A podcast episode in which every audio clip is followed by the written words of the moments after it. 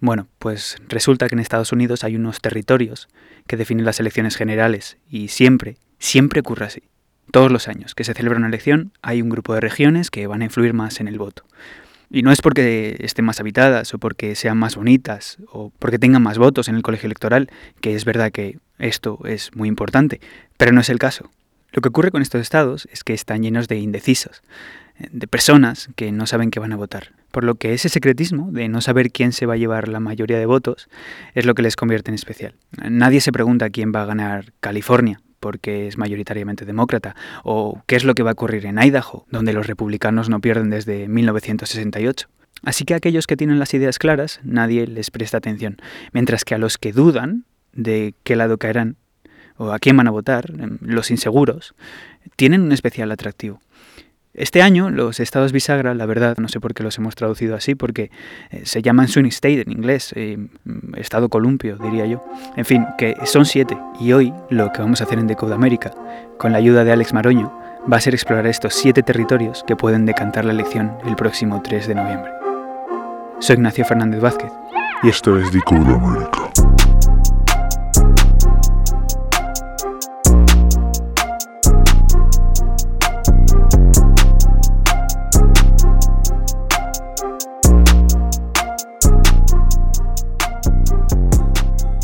Alex, ¿qué son los estados bisagra? Eh, los estados bisagra, que también se llaman pendulares, son aquellos que, básicamente marcan el resultado electoral en Estados Unidos, ya que el Partido Republicano y el Demócrata cuentan, cuentan con apoyos similares entre, entre la población de dicho estado. Es importante también recordar que las victorias presidenciales no se miden en, votos populares, en, en apoyo popular, sino en votos electorales, por lo que resultar victorioso o triunfar en varios estados clave también llamados estados bisagra, es más importante que conseguir una, amplia victoria en, feudos partidistas. Es más importante para Biden obtener un, un 1% más de apoyo que Trump en estados clave tipo Michigan, Florida Wisconsin que conseguir todo el apoyo de los casi 40 millones de habitantes en California debido a, esta importancia que tienen los votos electorales. Existen numerosos estados que podrían estar en juego en el próximo ciclo electoral, en las próximas elecciones. De hecho, una encuesta de, de hace escasos días de la Universidad de Massachusetts Lowell muestra que Trump solo saca cuatro puntos a Biden en el tradicionalmente conservador estado de Texas. Sin embargo, hoy vamos a hablar de, los siete estados que más posibilidades tienen de cambiar de manos el, el, próximo 3 de noviembre. Estos estados son Arizona, Michigan, Wisconsin, Ohio, Pensilvania, Carolina del Norte y Florida. Arizona tiene 11 votos en el colegio electoral, ¿verdad? Eh, y es uno de los que este año puede cambiar de manos. Pues Arizona desde 1952 solo ha votado a un presidente demócrata en, en una ocasión, en 1996. I've been governor of a small state for 12 years.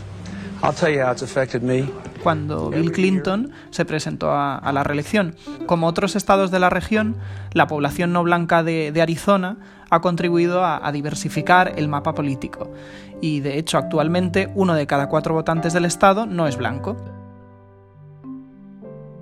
El auge demócrata en zonas suburbanas de ciudades como Phoenix, así como la progresista y liberal ciudad de Tucson, es una clara amenaza al poder republicano en este estado. Y ahora mismo eh, las encuestas en el estado de Arizona, em, ¿cómo están? Pues según 538, Biden supera, supera a Trump por casi cuatro puntos porcentuales y su ventaja se mantiene estable más o menos desde, desde principios de marzo. ¿Y qué es lo más probable que ocurra? Porque bueno, ya sabemos que las, las encuestas a veces no son muy exactas. ¿Tú crees que esto se va a mantener? Pues habría que fijarse sobre todo en el margen de error. Yo creo que Biden tiene, tiene bastantes posibilidades en Arizona, mm, ha invertido bastante tiempo en, en el estado, pero sí que es cierto que, bueno, que sería una ruptura con la tradición republicana que, ha caracterizado la región. Hmm. Y, esa ruptura republicana precisamente es como que se rompió un poco el año pasado, ¿verdad? En 2019, porque eligieron a una senadora demócrata. Sí, el año pasado los, votantes de Arizona eligieron a la, demócrata Kirsten Sinema en sustitución al, republicano moderado Jeff Flake, que, era moderado y no se presentó a la, a la reelección fue una situación bastante interesante porque los votantes de Arizona no elegían un, senador demócrata desde el año 1994, por lo que demuestra el cambio de tendencia en este estado. There are jobs here, but they're very minimum wage jobs. There's nothing that pays well around here. Dentro de los estados bisagra hay un subgrupo fundamental de estados que juegan un papel crucial.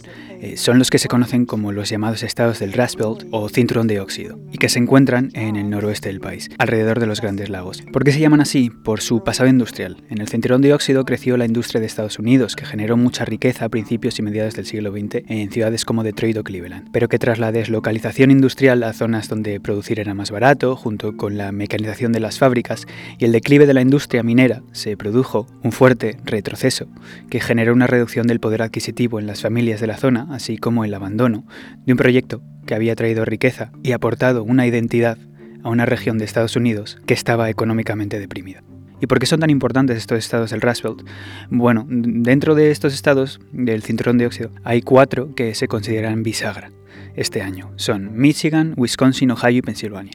En total acumulan 64 de los votos que se asignan en el colegio electoral y pueden caer del lado de ambos partidos. Por eso, los estados bisagra del cinturón de óxido son considerados tan cruciales, porque pueden realmente definir quién es elegido presidente, ya sea por un amplio margen o por tan solo unos pocos votos. Michigan eh, es el primero de los estados del Rust Belt vamos a, tratar. Eh, tiene 16 votos en el colegio electoral y tradicionalmente Michigan ha sido un estado que ha tendido a votar demócrata. Sí, Michigan es un tradicional feudo del, partido, como otros estados del, llamado cinturón del óxido o Rust como, como bien has dicho.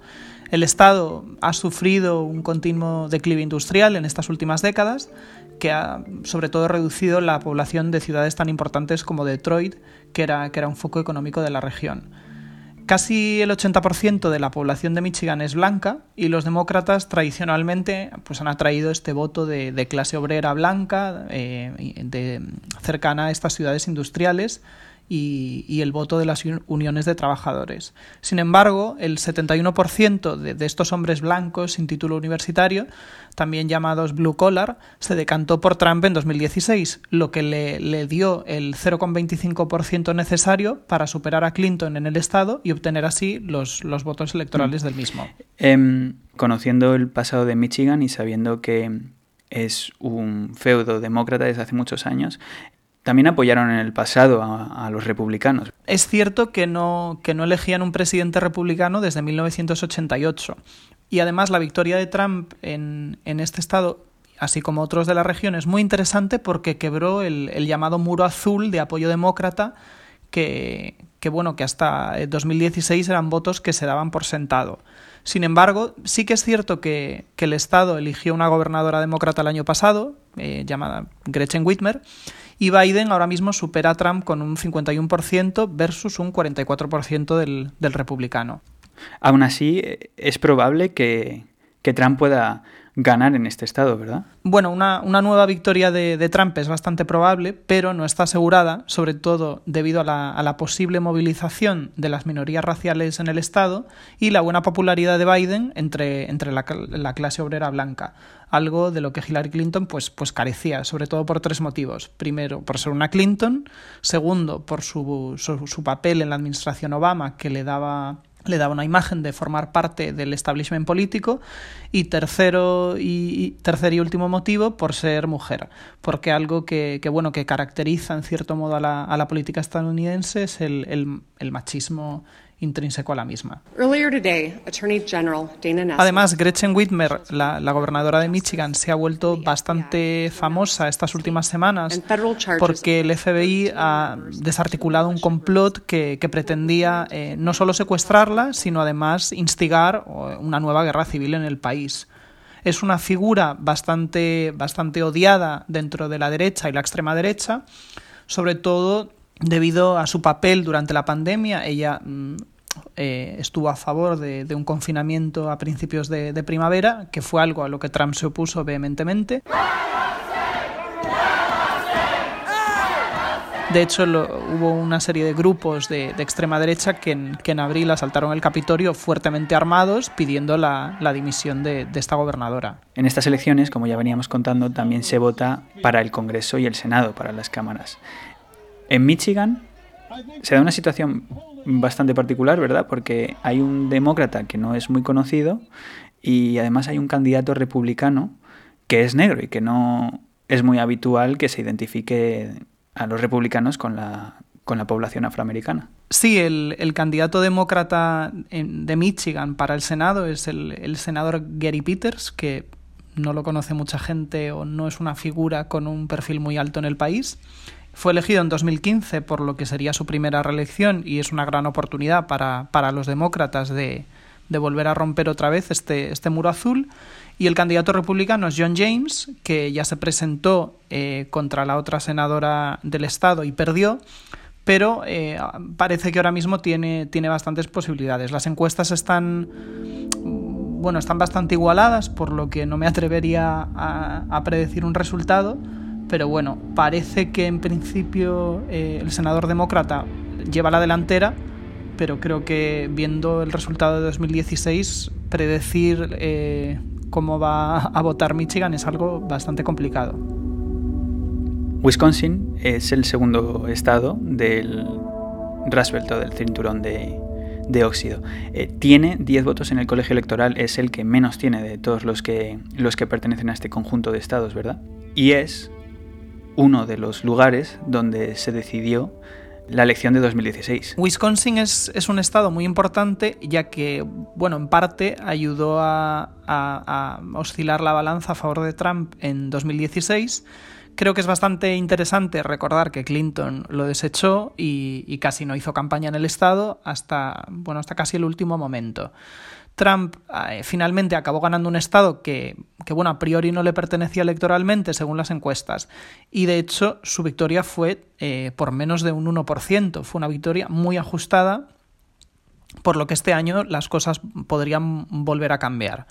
Biden ahora mismo lidera, lidera por más de seis puntos a Trump en el estado y los, los votantes de Wisconsin, pues, pues de nuevo tienen más aprecio al ex vicepresidente que, que a Clinton según eh, USA Today.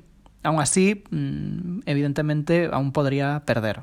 Y este año, sabiendo, por ejemplo, eh, que Clinton no tuvo tanto interés en cosechar el voto en este estado, ¿han cambiado los demócratas su forma de hacer campaña en Wisconsin? Este año los, demócratas le han dado bastante más importancia a Wisconsin de la que, de la que le dieron hace cuatro años.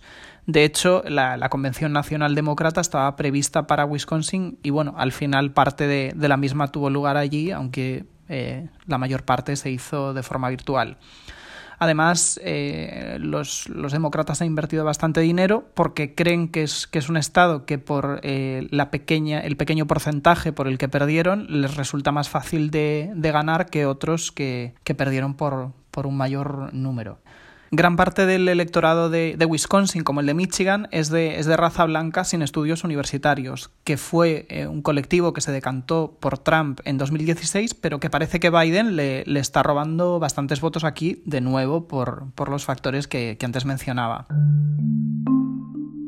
El voto por correo va a ser algo muy importante en, estas elecciones en todo el país y es algo a lo que Trump se opone de forma abierta y lo llama, lo tacha de fraude electoral. Pero en el caso de Wisconsin, yo creo que incluso más, porque, porque en la ciudad de Milwaukee, por ejemplo, se espera que cerca del, del 70% de los votantes voten eh, de esta forma, utilicen el voto por correo.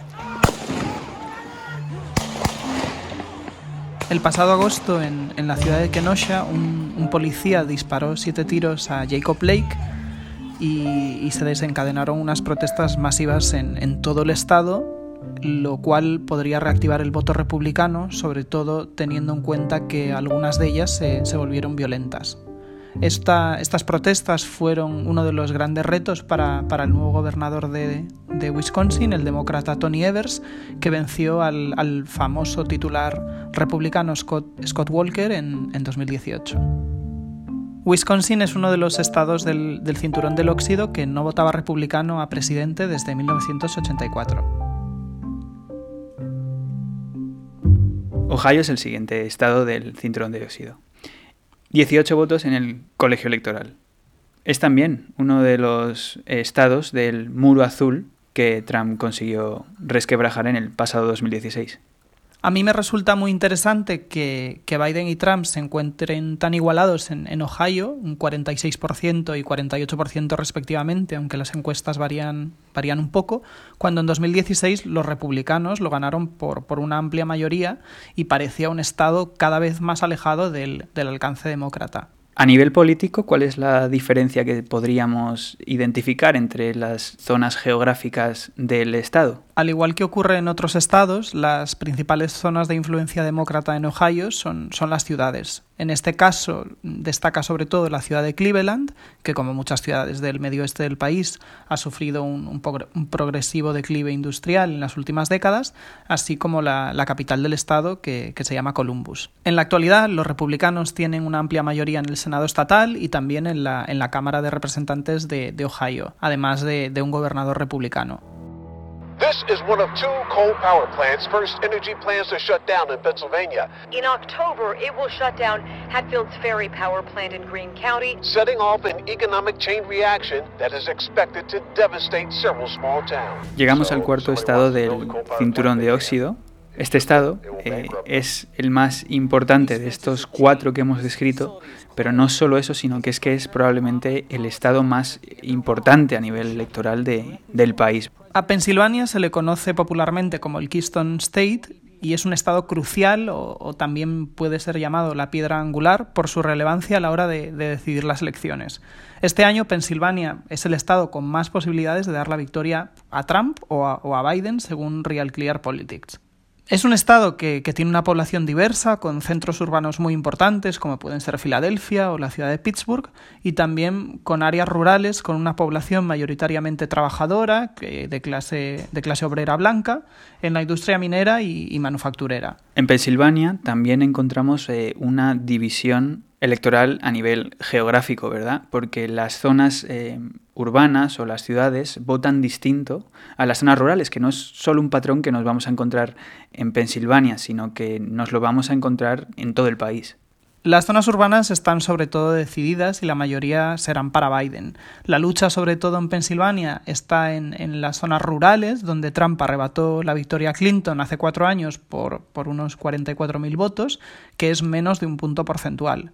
Joe Biden, el, candidato demócrata, de hecho nació en, en, Pensilvania, en la ciudad de Scranton, y es una de sus, mayores bazas entre, la población local. La ambición de Biden en, en, Pensilvania es sobre todo tratar de perder por menos de lo que lo hizo Clinton en los condados rurales y, con suerte, arrebatarle a Trump alguno de esos condados para así lograr la mayoría en el estado más importante en estas elecciones. Ahora nos hemos movido un poco al sur y llegamos al estado de Carolina del Norte. 15 votos en el colegio electoral. Es un territorio muy interesante, ¿verdad? A nivel político. Carolina del Norte, como bien decías, es un territorio apasionante y además mm, es bastante aleatorio en cuanto a la política, podríamos llegar a decir. Desde 1877 el Estado ha tenido 29 gobernadores demócratas y tan solo 4 republicanos. Pero desde 1980 los ciudadanos solo han votado a un candidato presidencial demócrata, Barack Obama, en 2008. Las principales ciudades de Carolina del Norte, como son Raleigh o Charlotte, son los principales caladeros de, votos demócratas, mientras que las zonas eh, más rurales, más apartadas, sobre todo la región de los Apalaches, son unos feudos republicanos. Como bien explica el periodista del Washington Post, David Wiggle, tiene un cinturón negro donde, donde los votantes afroestadounidenses son un electorado muy importante. Cuatro años atrás, eh, Clinton movilizó a menos votantes de los que había conseguido Obama y esto redujo el apoyo total que la, senadora tuvo en este estado. Trump y Biden se encuentran bastante, empatados en las encuestas del Estado y es cierto que bueno, Biden lo supera ligeramente, pero esta ventaja no llega a superar los 5 puntos porcentuales, por lo que el resultado en Carolina del Norte mm, creo que va a estar bastante ajustado.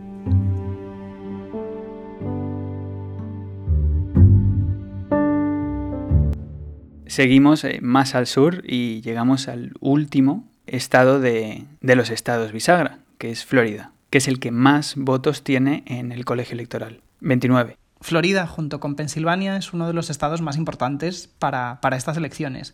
Y es una región en la que el Partido Republicano y el, y el Partido Demócrata han invertido muchos esfuerzos, mucho dinero y podría ser la llave que lleve a Trump o a Biden a, a, la Casa Blanca. Es cierto que Florida es considerado un estado más o menos bisagra, pero tiene un sesgo claramente republicano. Desde 1980 el estado ha votado a un candidato demócrata tan solo en tres ocasiones, pero también es cierto que apoyó eh, a Obama en, su primera elección y en, la campaña de reelección.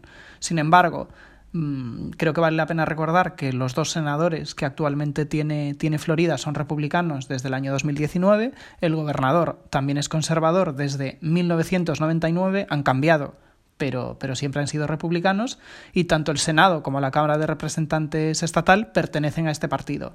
Por lo que, que bueno, que sí que se considera un estado bisagra, pero, pero es bastante conservador. Además, si no me equivoco, en Florida los grupos de votantes eh, son bastante particulares, ¿verdad? Tienen algunas diferencias o peculiaridades eh, propias de, del estado.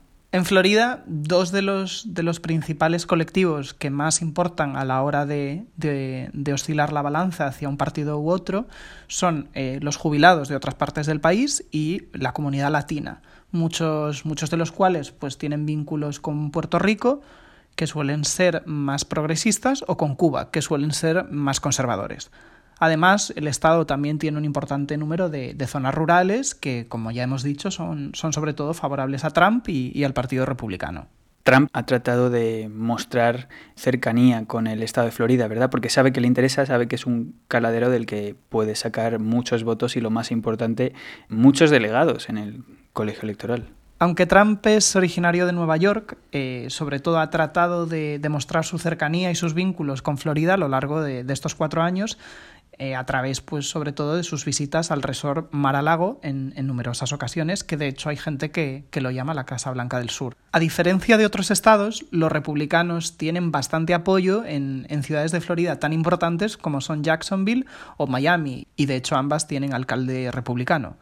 La población cubanoamericana, como decía antes, es más conservadora que, otras comunidades latinas, como puede ser la mexicana, y esto favorece al, Partido Republicano en, la región, ya que, tiene un peso electoral bastante importante. También es cierto que Biden ha mejorado su popularidad con la población senior, con los mayores de, de 65 años, un colectivo que, como, decía antes, eh, tiene bastante peso en, Florida. Y además es un grupo poblacional que tradicionalmente ha apoyado al Partido Republicano.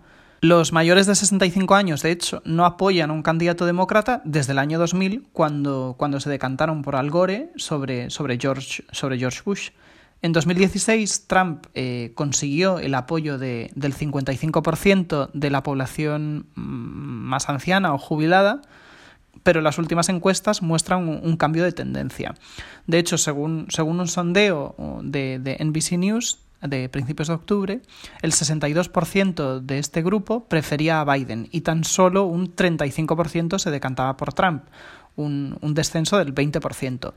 Mm, yo creo que sobre todo ha pesado mucho su, errática gestión de la pandemia, que, ha minimizado su impacto y esta ha afectado sobre todo a, este colectivo y ha contribuido a, a, sobre todo a alienar parte de, de este electorado.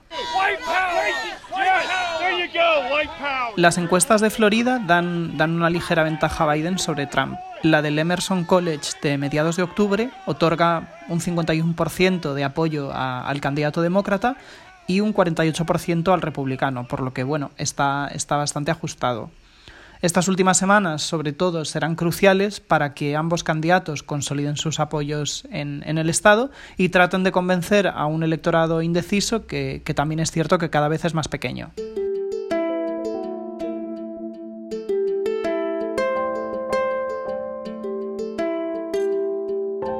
Una constante de la que me he percatado analizando las encuestas es que muchos votantes dicen que se encuentran más cómodos votando a Biden porque es un hombre. Sí, el machismo jugó totalmente en contra de, Hillary Clinton y, bueno, es algo que no, ha desaparecido estos últimos cuatro años. De hecho, en, la campaña eh, de las primarias demócratas fue, fue una constante, ¿no? Todo este debate sobre la, la elegibilidad, llamada en inglés electability, de Kamala Harris o Amy Klobuchar o, Elizabeth Warren frente a Trump siempre pasaban por el, filtro de la, elegibilidad. Van los eh, hombres blancos de Pensilvania, que son un colectivo fundamental para decidir la presidencia, a apoyar a una mujer. Eh, muchos no lo veían tan claro y al final fue, fue una de las cuestiones que, que ayudaron sobre todo a Biden.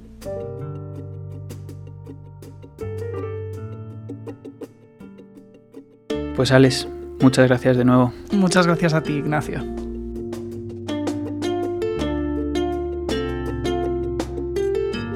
Este año salir a pedir el voto puerta por puerta, que es una de las insignias de la campaña electoral en Estados Unidos, ha sido más complicado debido a la pandemia.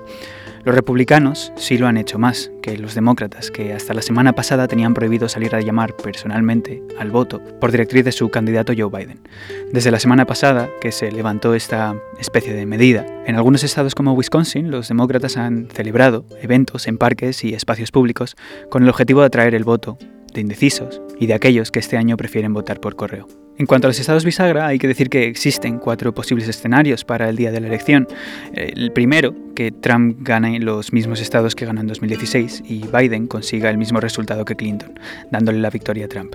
El segundo escenario es que Trump gane estados que este año no estaba previsto que ganase, como New Hampshire, y que pierda algunos que ganó en pasadas elecciones, como Wisconsin. La tercera posibilidad es que Biden gane los estados bisagra más predecibles, como Arizona, y obtenga una victoria ajustada. Finalmente, el cuarto escenario contempla la posibilidad de que Biden arrase. Es lo que se llama landslide en el lenguaje político estadounidense, ganando estados como Ohio, Pensilvania o Florida, que eran algunos de los estados bisagra principales, pero además que gane inesperadamente en sitios como Georgia o Iowa, que parecían fuertes bastiones republicanos.